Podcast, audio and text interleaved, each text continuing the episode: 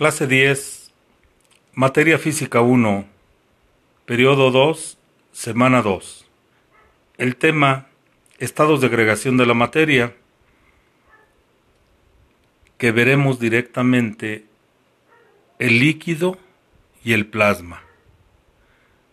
En la clase anterior estuvimos hablando de sólido y gaseoso. El sólido es más fácil de definirlo porque observamos su forma y su volumen. Los gases son fluidos altamente compresibles que experimentan grandes cambios de densidad con la presión y la temperatura. Las moléculas que constituyen un gas casi no son atraídas una por otra, por lo que se mueven en el vacío a gran velocidad y muy separadas unas de otras. Citamos que en un sólido la energía potencial es mayor que la energía cinética, pero en un gas es lo contrario. La energía cinética es mayor que la energía potencial. Ahora, en un estado líquido se consideran las dos energías en promedio, es decir, la energía potencial igual a la energía cinética. Un líquido no se puede comprimir. Un líquido es incompresible.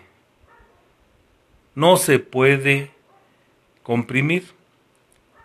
Podemos hacer un ejemplo, un ejercicio casero,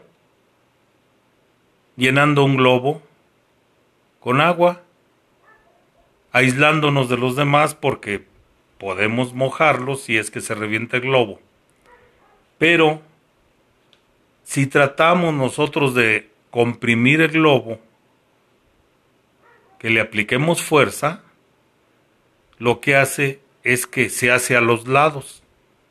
No podemos hacerlo más pequeñito el líquido, no lo podemos comprimir. Eso es lo podemos decir muy lógico, pero al momento que nos dicen explícamelo, a veces nos quedamos con la duda. La solución es de que un líquido es incompresible, no se puede comprimir. Un líquido está formado por pequeñas partículas vibrantes, que son los átomos, y las moléculas, unidas por enlaces intermoleculares. Como un gas, un líquido es capaz de fluir y tomar la forma de un recipiente. A diferencia de un gas, un líquido no se dispersa para llenar cada espacio de un contenedor y mantiene una densidad bastante constante. Nosotros podemos hacer un experimento muy simple. Si tenemos un vaso de cristal y tenemos agua en un tubo y esa agua la pasamos al vaso de cristal, la forma que tenía antes en el tubo cambia a la forma del vaso ya citado de cristal.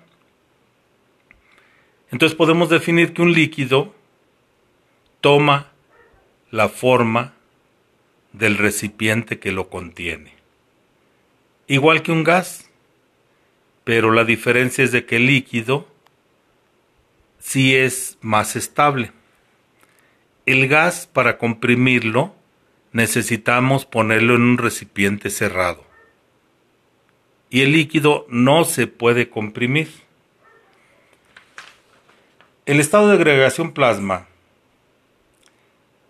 lo podemos denominar como el cuarto estado de agregación de la materia.